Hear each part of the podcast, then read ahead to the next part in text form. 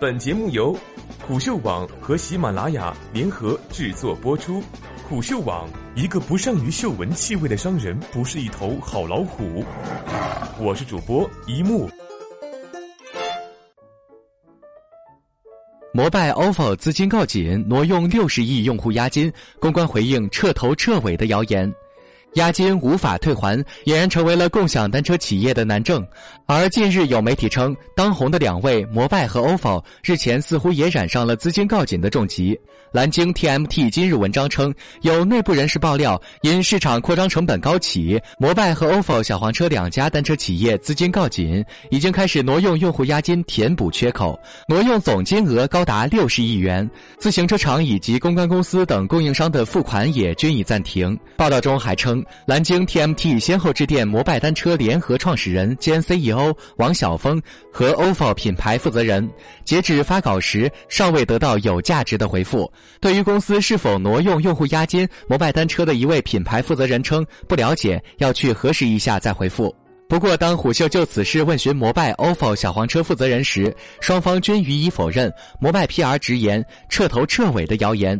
摩拜方面回应称，该报道与事实严重不符。摩拜单车对此表示强烈谴责。对于网络上出现的恶意诋毁和造谣，摩拜单车将通过法律途径维护自身的合法权益。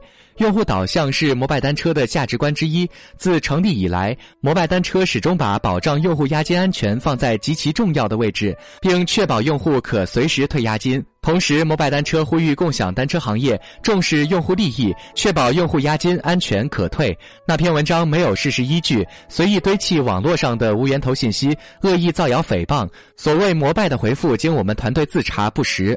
小黄车同样表示，所谓的挪用用户押金填补缺口一说纯属造谣。目前公司各项业务有序运转，ofo 自成立之初就严格保障用户押金安全，并设置了畅通的退押金流程。目前用户通过官方 app、客服电话等渠道可顺利退还押金。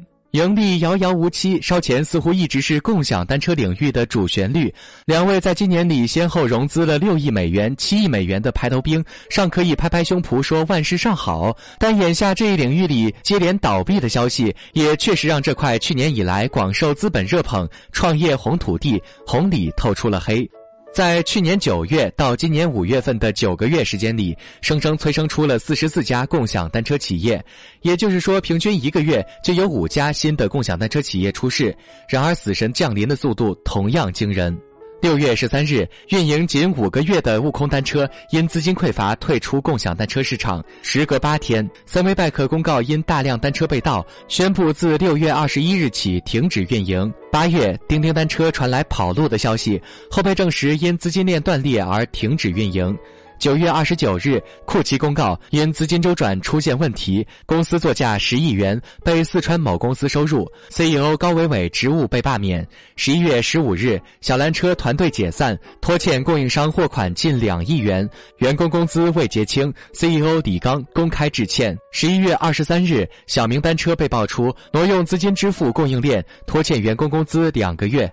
尸检报告显示，死因无非是资金匮乏，而押金无法退还，几乎就成了前兆。今年九月份以来，先后有酷骑单车、小蓝单车、小明单车、钉钉单车等共享单车企业被曝光存在押金无法退还的问题，创始人跑路，员工工资无法结清，用户押金无法提出，励志的创业故事到最后难得体面。然而，即使是现如今囊中不大羞涩的摩拜和 ofo，在重运营、重投入的模式之下，面对何时能盈利的现实问题，仍无法回答，又尚能支持多久呢？